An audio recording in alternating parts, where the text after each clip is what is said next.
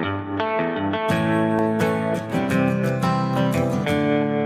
gente está aqui com o 12 episódio do Vingança da Rainha Ana. É, hoje a gente vai tratar sobre um tema que é muito abrangente, que tem várias implicações na, nas nossas relações sociais. E hoje a gente trouxe um convidado diferente, né, para ajudar a gente aí a nortear toda essa discussão e a gente tornar ela mais, mais complexa, mas ao mesmo tempo uh, de um, um entendimento mais fácil, mais lúdico. Aí, é, Marcos, é, pode se apresentar para a galera, falar aí sobre você, para a gente começar a fazer nossa discussão. Olá, tudo bem? É, primeiro, obrigado pelo convite. Bom, é, meu nome é Marcos, né? Eu sou as pessoas me conhecem por chileno, né? Chileno Gomes. Eu sou professor de filosofia, sou formado, pós-graduado em filosofia, sou psicanalista é, e sou empresário. Né? Então, transito assim entre algumas áreas, mas por paixão, né? A, a minha vocação é a filosofia. E, e, sou graduando em teologia também. Gosto bastante do, do tema. Mas a paixão da minha vida é filosofia. É, pô, bastante legal, interessante. É interessante como eu conheci o Marcos, né? Foi no Instagram, é. no momento da quarentena, que trouxe bastante amigos, né? E. Pode você falar alguma coisa? Não, não, acho que a gente pode começar a debater o tema, né? Ah, sim. Então, o Marcos, é, o professor chileno, na verdade, é bastante conhecido. E eu fico, na verdade, eu que fico feliz de ele ter aceitado, né? Mas vamos lá. Eu queria, o professor, que você, na verdade, começasse no início explicando para os ouvintes, principalmente os mais leigos, né?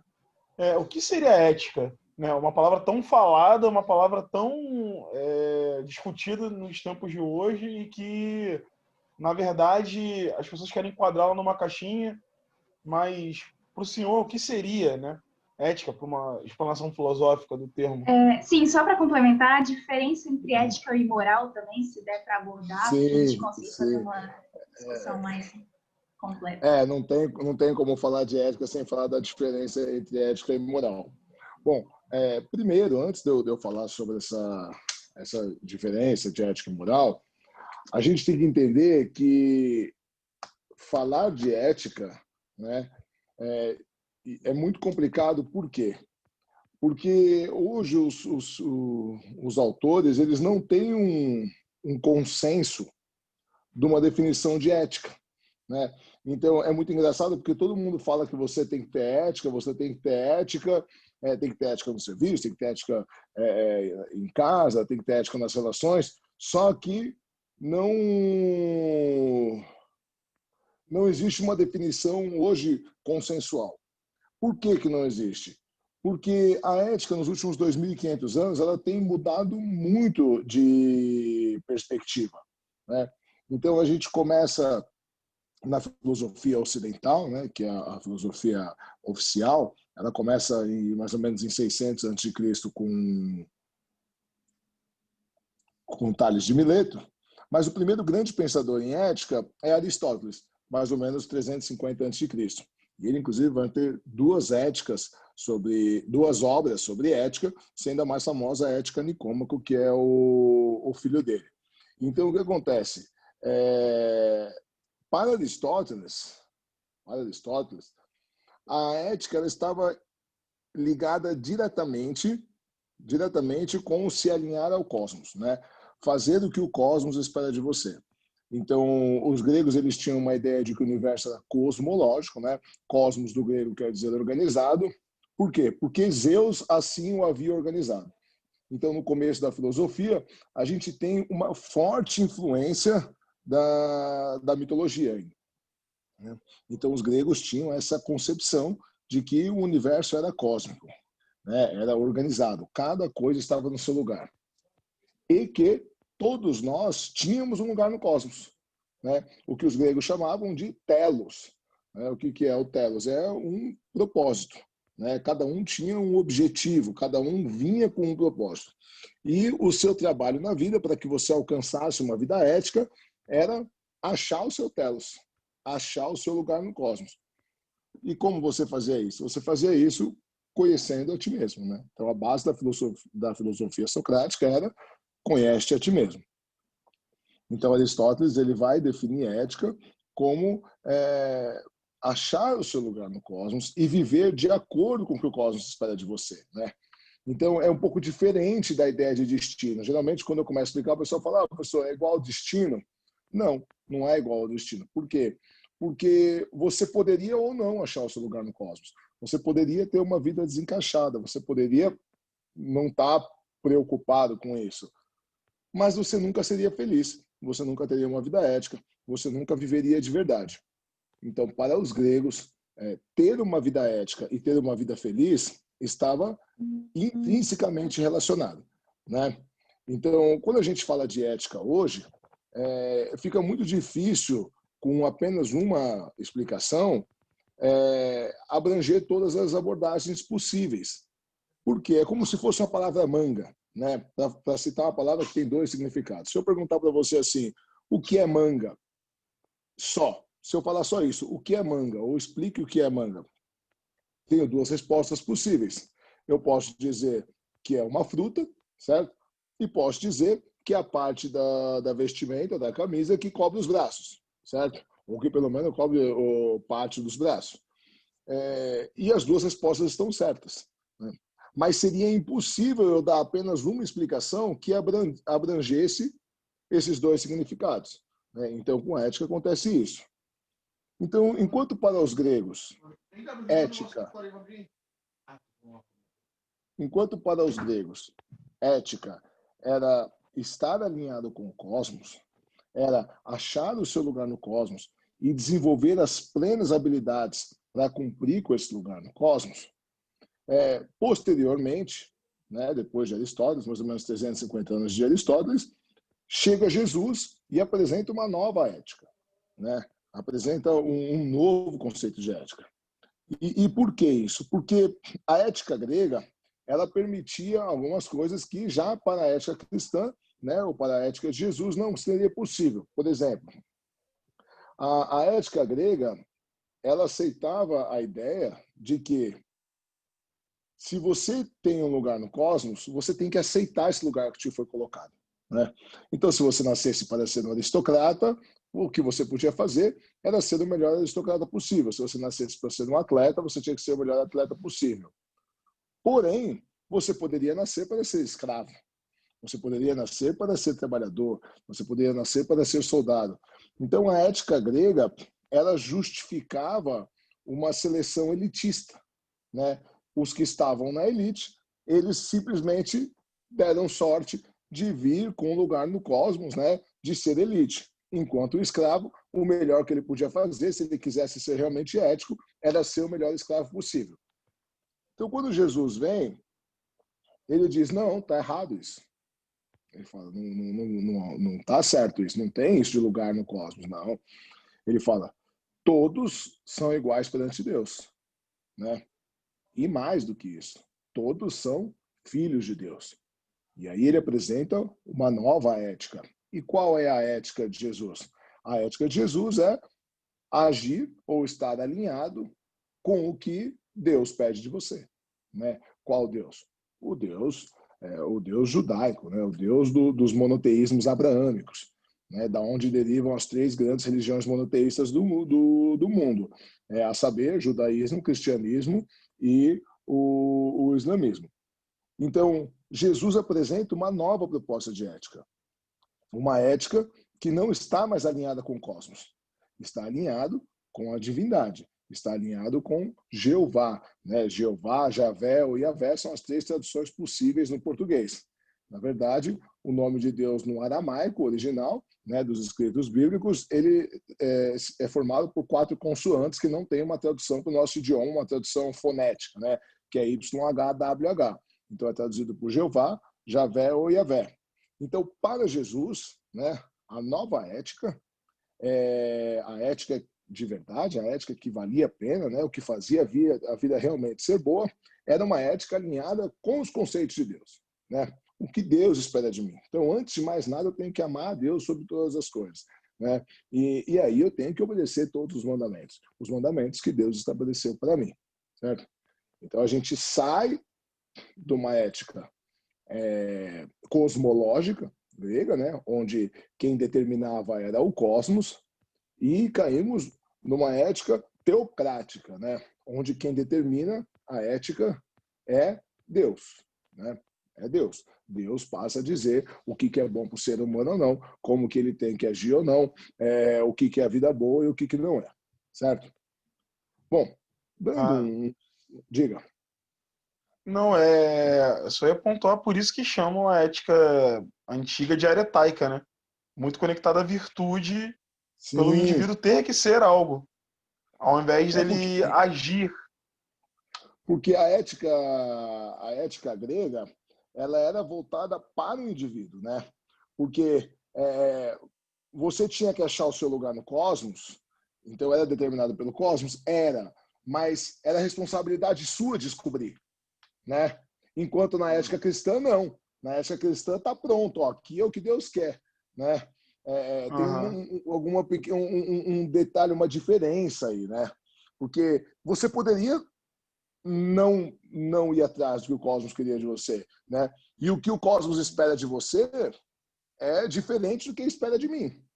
É diferente do que espera da Flávia. É diferente do que espera de qualquer outra pessoa. Então, uhum. na ética grega, você tinha um trabalho pessoal voltado para o indivíduo. Embora fosse determinado para o cosmos, o trabalho era pessoal, de descobrir essa, essa determinação. Né? É, se eu, eu poderia simplesmente não descobrir, não ter uma vida ética, e ok também. Né? Por quê? Porque não, não era problema de mais ninguém, era problema seu, único, único exclusivamente seu. Na ah, ética sim, é. cristã, não. Na ética cristã, você não tem que descobrir nada. Está pronto. Entendeu? Na verdade, tinha que saber de Deus o que ele quer de você. Exato, exato. Na verdade, é, é, já está ali, né? Você só tinha é. que, que obedecer. Se você fosse cristão, você automaticamente você já sabe, porque é o que a gente aprende todos os dias. Né? Inclusive, nós que vivemos numa sociedade numa sociedade judaico-cristã, ainda que você nunca tenha estudado a Bíblia, ainda que você não seja cristão de fato, não tem nenhuma religião, você sabe muito bem o que Deus espera de você segundo o cristianismo. Por quê? Porque toda a nossa sociedade ela é estruturada em cima desses conceitos, né? Ela é uma sociedade que tem por valores, o que a gente entende hoje por valor, são os conceitos judaico-cristãos, né? Então é, é, é, é, tanto que é sim, sim. É, eu só ia pontuar que tanto que é, alguns autores até modernos eles dividiam o, a ética cristã é, como sendo de virtudes teologais, né? A caridade, Sim, claro. o amor. Sim. E a ética e a ética mais antiga foi o que eu falei, a ética da virtude. Né? Sim. Mas é porque... avançando um pouco o... Nossa, eu queria avançar um pouco o debate. Eu queria só que o senhor comentasse hum. um pouco sobre a ética da modernidade, da modernidade que eu digo depois de Descartes, né? É, então, é, na verdade eu estou fazendo uma construção, já estou chegando já, fazendo uma construção é, histórica, só para a gente ter uma ideia é, por que, ah, que é tão perdão, difícil. Perdão, hoje? eu que antecipei você, é. Não, não, não. É, por que, que é tão difícil a gente hoje falar sobre ética, né? Então eu vou dar um salto é, mais ou menos para 1600, né? Então a gente já, já passou a Idade Média, né? Então nós tivemos aí mil anos de Idade Média. É, então, em 1475, se não me engano, quando os turcos invadem Constantinopla, oficialmente acaba a Idade Média, onde nós tivemos uma predominância da ética cristã no mundo. Né? Então, o Império Romano foi cristianizado por Constantino, e, e, durante toda a Idade Média, o que determinava o mundo era a ética cristã. Né? Embora existissem outras regiões, a gente teve uma forte é, é predominância da ética cristã. O que acontece? Com o fim da Idade Média, vem o renascimento. Né? E o renascimento do quê? Né? É engraçado porque a gente tem por costume estudar esse período histórico como renascimento, só que a gente não se pergunta renascimento do quê que é, né? Porque se renasceu, renasceu alguma coisa que já esteve viva. E exatamente o renascimento da ideologia grega, certo? qual que é a diferença? A diferença é que é, em, 1600, né, final de 1500, 1500, 1600, a gente já tinha já é, a Revolução Copérnica, né? Ela já estava no processo final. Então a gente já sabia que o cosmos não era organizado. O universo não é cosmológico, o universo não é organizado, é um caos, né? E essa ideia de cosmos que espera alguma coisa de você já não cabia, né? Então nasce uma ética chamada ética é, utilitarista. Né? E o que, que é ética utilitarista? É uma ética voltada para o todo, né? Então, o que diziam os utilitaristas? Diziam assim: você quer saber se uma ação é ética, se você vai cometer uma, se você vai fazer alguma coisa, você tem que pensar: vai fazer bem só para mim ou vai fazer bem para a maioria das pessoas? Né? Essa ação vai ser boa para poucas ou para muitas pessoas? Então, você sempre deveria buscar o todo. Né? Então, ah, se eu fosse tomar uma ação que fosse ruim para mim, que fosse ruim para minha família, mas no geral beneficiasse é, a sociedade, eu deveria fazê-la. Né? Então a ética. É, e, uhum. é, inclusive, eu tinha, eu estava até lendo um livro engraçado, não é nem sobre ética, sobre existencialismo, que realmente falava sobre isso, que a, a época do Renascimento é a época que eles pensavam muito no todo, porque a ciência substituiu a teologia para se alcançar essa verdade. Né? Então eles é, pensavam gente... muito nessa questão política porque a gente teve um, um, como a gente teve um retorno à ideologia grega, mas ela foi aprimorada, né? É, e, e, e, nós temos um diálogo de Platão chamado Teeteto. Em Teeteto, Sócrates ele debate com uhum. Teodoro, né, que é um, um outro filósofo é, especialista em, em, geometria, né, e com um discípulo dele chamado Teeteto.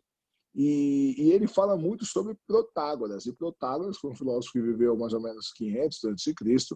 Ele dizia que o homem é a medida de todas as coisas. Né? Então, quando vem o Renascimento, nós temos uma visão, um retorno a uma visão é, antropomórfica. Né? O antropos era o ser humano, o ser humano que vivia na polis. Né? Para os gregos, uhum. o, o, homem era chamado de antropo, mas não qualquer homem, né? o homem civilizado, o homem que vivia na polis. Então, quando a gente tem um retorno, nasce essa visão utilitarista. Né? Então, já que eu não espero nada do cosmos, né? já que eu sei que o universo não é cosmológico, não, não tem isso, então quem que a gente vai se basear? Num homem. Né? E o homem que vive na polis. Aristóteles dizia que nós somos um zoom politikon, ou seja, um animal político. Então, daí vai nascer a, é, a base, é justamente nessa época que nasce a base das teorias é, políticas que nós temos hoje. Uhum. Nós temos hoje, né? Primeiramente, o, o, o, liberalismo, nós temos um absolutismo com Thomas Hobbes, depois um liberalismo com John Locke, Rousseau e uma série de outros. E, e aí também começa a estruturar o, o utilitarismo. Né? Então, nós temos John Stuart Mill é. e, e, uma série de outros.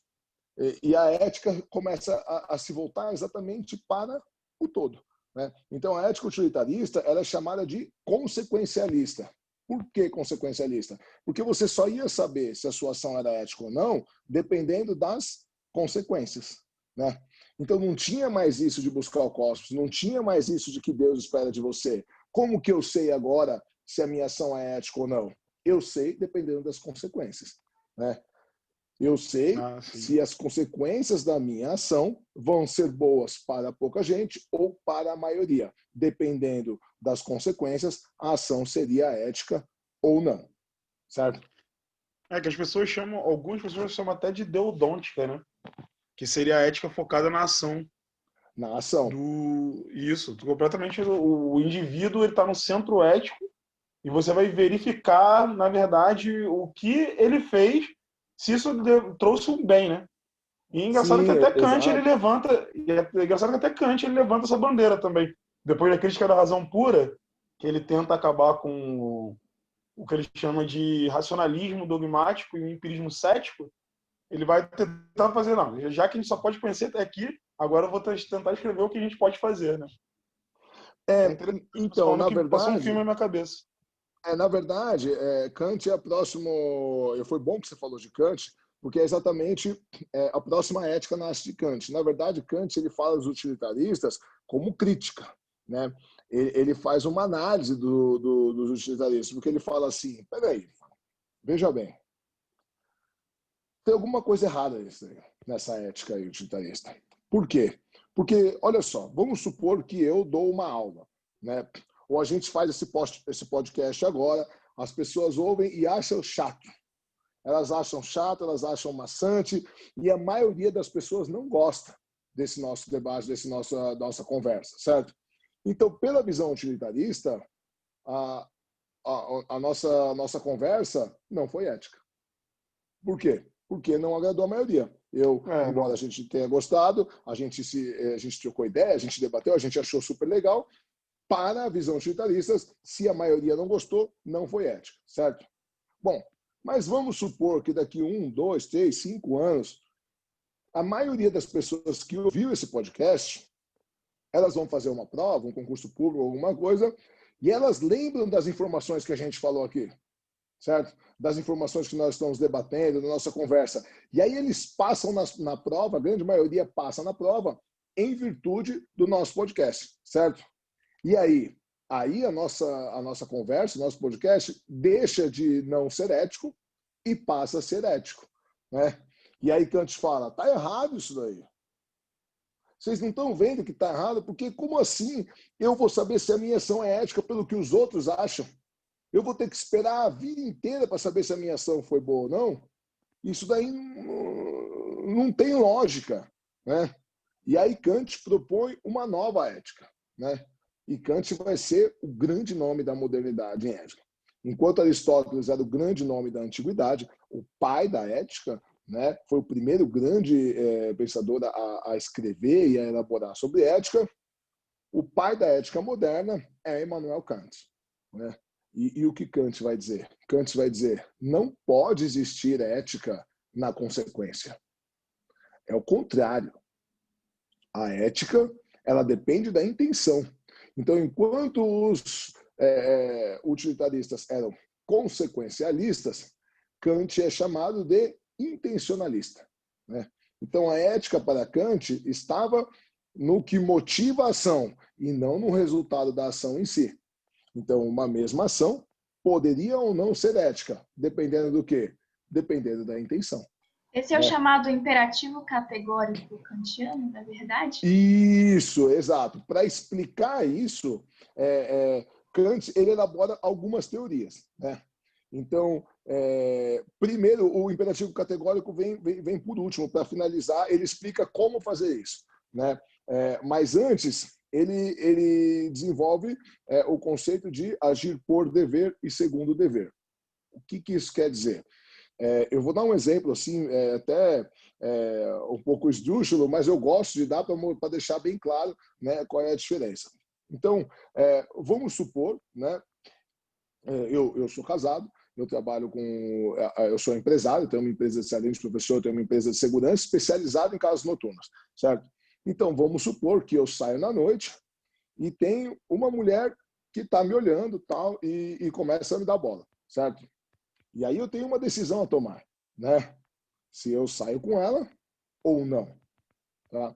E aí eu penso assim, não vou sair. Por que não vou sair? Porque não é o certo porque eu tenho, porque eu sou casado, porque eu tenho uma, uma, uma relação monogâmica, porque é, não vai ser certo com a minha esposa, ela está lá dormindo, cuidando dos meus filhos, dançando com outros, eu acho que isso é, é errado, então eu não vou sair, certo? Então eu estou agindo por dever, certo? Por dever. Então, para Kant, a minha ação foi ética. No segundo, no segundo episódio, a mesma coisa. Eu saio, a minha mulher está em casa, eu vou trabalhar tal, e a mulher está tá, tá me dando mole. E aí eu penso assim, eu quero sair com ela. Mas se alguém descobrir, nossa, aí vai, vou perder minha família, vou perder minha mulher, vai dar uma baita dor de cabeça, tal, então eu não saio, tá? Mas para Kant não fui ético. Por quê? Porque eu não agi por dever, eu agi segundo o dever. Então, perceba que nos dois casos eu não saí com a mulher. Mas no primeiro eu não saí porque eu acredito de verdade que é o correto a fazer, não sair. Enquanto na segunda, na verdade, eu queria sair, eu só não saí porque eu fiquei com medo. Mas se eu tivesse certeza ah, então... que, que ninguém ia ver, que ninguém ia descobrir, eu tinha saído. Entendeu? Então hum, aí. Entendi, por isso que chamam de deontológica, né? Exato. Porque está na, na, na, intenção, ao invés de estar na, na intenção. ação. Na ação, exato. Então, então o que acontece? Por quê? Porque Kant ele não, ele não julga o desejo. É, nas duas, nos dois casos, eu tenho desejo de sair com a mulher. Entendeu? Por quê? Porque Kant ele faz uma separação entre desejo e vontade. Né? Então, embora se você procurar no dicionário desejo e vontade vão ser sinônimos, né? para Kant não. Né? Para Kant, desejo é manifestação corpórea. Né? Então, o desejo é o que Freud depois vai chamar de id, né? É, é, a, a, os desejos libidinais que são inatos ao ser humano. Então, eu não, não, não controlo o que eu, o que eu desejo, né? mas eu controlo o que eu faço com o meu desejo. É o que ele vai chamar de vontade. Então, é, eu posso querer sair com a mulher, eu posso achar ela linda tal, por desejo, mas como resultado de uma equação intelectual que eu faço na minha cabeça, eu não posso, eu sou casado, eu tenho uma relação monogâmica, eu não acho certo tal, então por vontade eu não saio, certo? Então ele faz uma diferença entre desejo e vontade. Então, se eu por vontade não sair, eu estou sendo ético. Agora, se eu não sair, não é porque eu decidi não sair na cabeça, porque eu fiquei com medo, mas se eu tivesse certeza que ninguém ia descobrir, eu tinha saído. Então a minha ação não foi ética, certo?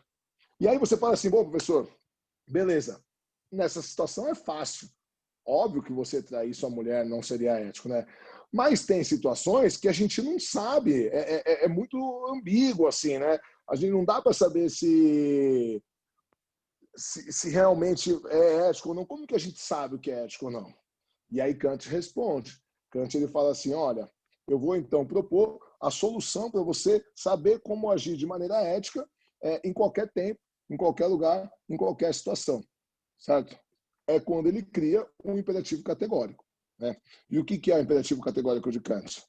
Ele diz assim: haja de tal maneira a pretender que a sua ação se torne uma lei universal. O que, que isso quer dizer? Né?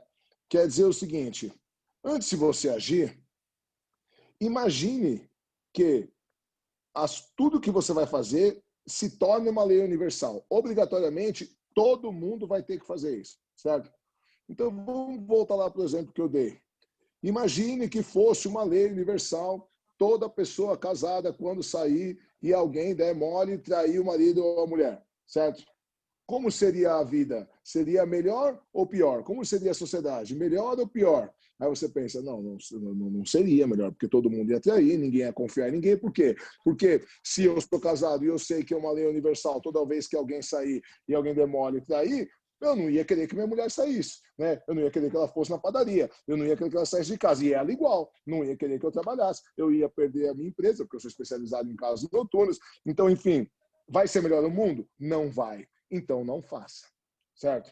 Agora, se você fazer a, a contraprova, não vou trair minha mulher, porque eu acho que é o certo, porque eu acho que é, que é o correto, que é o que tem que se fazer. Vamos transformar numa lei universal?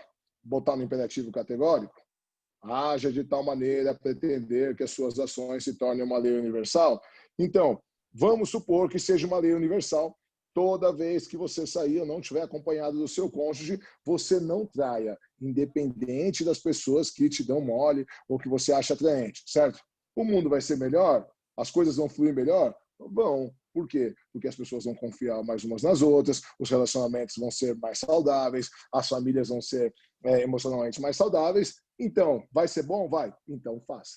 Certo? Então, é aí que nasce o imperativo categórico. O imperativo categórico nasce ah, como é, uma pretensão de saber o que é ético e o que não é. Certo? É, bom, ah, eu vou sim, passar claro, então agora para a ética gente... moderna. Oi, diga. Não, mas na verdade a gente podia pegar um martelo e destruir isso tudo e falar de um cara que eu sei que você gosta bastante é, é. e, e talvez seja até interessante a gente falar dos autores, que é Nietzsche, né?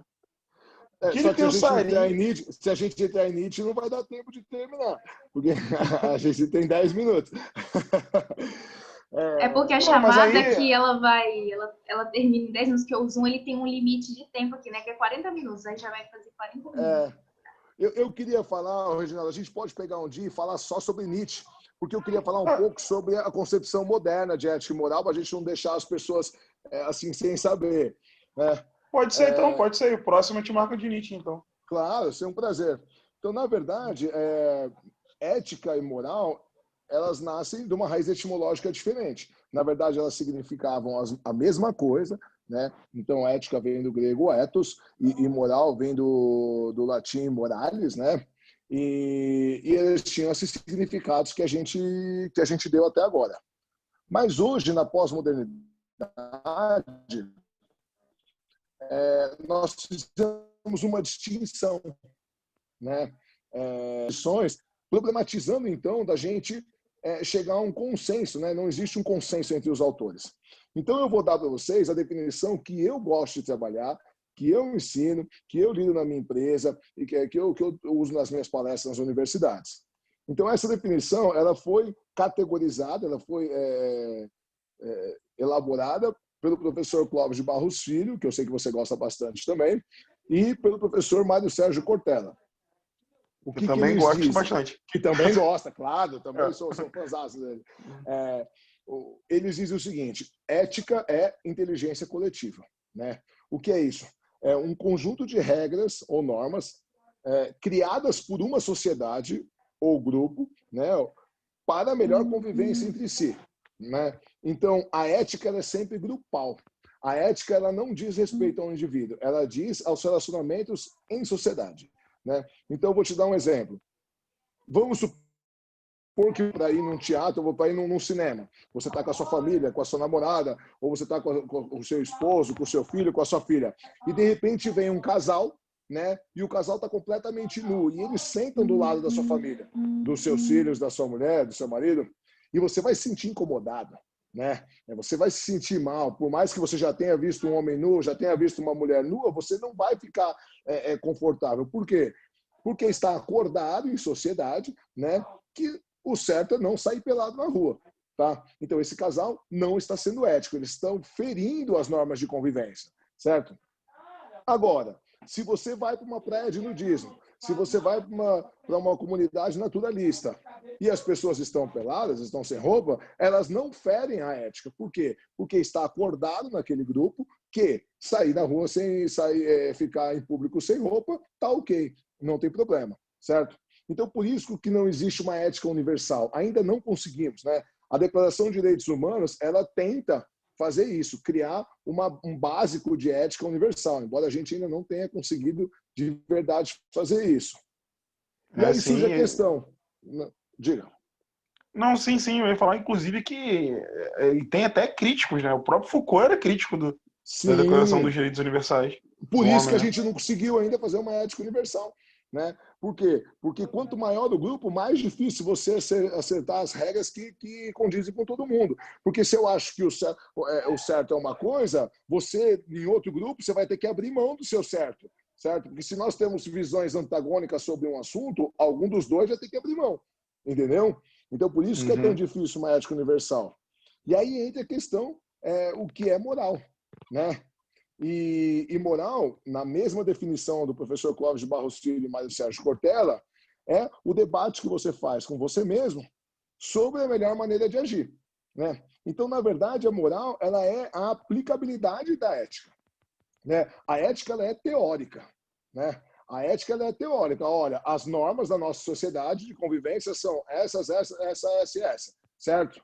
Agora, se eu decido se vou seguir ou não, é um debate que eu faço comigo mesmo. Isso é moral, né?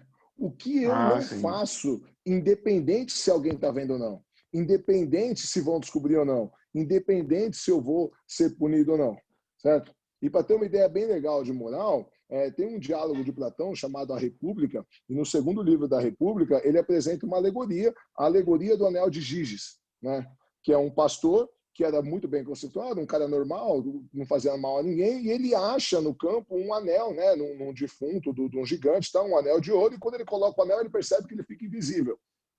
E aí ele começa a fazer todo tipo de pilantragem, ele se infiltra no palácio, ele, ele mata o rei, ele come a rainha, ele usurpa o poder, enfim, esse cara era um cara bom? Não era. Ele era só um covarde. Enquanto ele tinha medo da, da, da, punição, ele ficava na dele. A hora que ele percebeu que ele poderia agir impunemente, ele é, começou a dar as caras de verdade. Então, isso é moral hoje, né? Então, moral é o, o, o, debate que você faz com você mesmo, se você seguirá ou não as regras éticas, as regras de convivência. Ah, e, sim, entendi. E lembrando, lembrando novamente, é a definição que eu gosto de trabalhar, podendo existir outras. Ah, claro. É muito bom sempre falar com você. Eu gosto de te ouvir. Fico vendo suas palestras. É. Te apurrinho no WhatsApp. Não, pô, eu gosto, eu gosto. Bons debates a gente tem lá. É. Só que, infelizmente, o tempo já está acabando, né? E, mas foi muito legal. Já fica no ar já o convite para você voltar para a gente está falando. Na verdade, já combinou, né? Já que vão ter próximos encontros aqui com o professor. Vamos é. fazer uma sequência. E... Vocês vão enjoar de mim. Que nada, nada. E um dos méritos de, de ter conhecido o senhor foi que eu conheci o Sérgio também. Inclusive, o Sérgio é gravou até um episódio com a gente, Sérgio Viúla. Um Pô, episódio sobre Foucault e tal. Não, é. o, o, Sérgio é sensacional, grande amigo meu. Conheci pela internet também, e hoje é um grande amigo. Ele e o companheiro dele, o André, adoro os dois. Ah, então, muito interessante. E, e eu deixo um abraço para os ouvintes e até o próximo episódio. A gente agradece muito a sua participação, foi muito produtivo e espero que a gente tenha conseguido trazer uma abordagem bem completa de um assunto que é muito importante, que inclusive está muito em falta, umas discussões produtivas e, e é isso. Até os próximos episódios.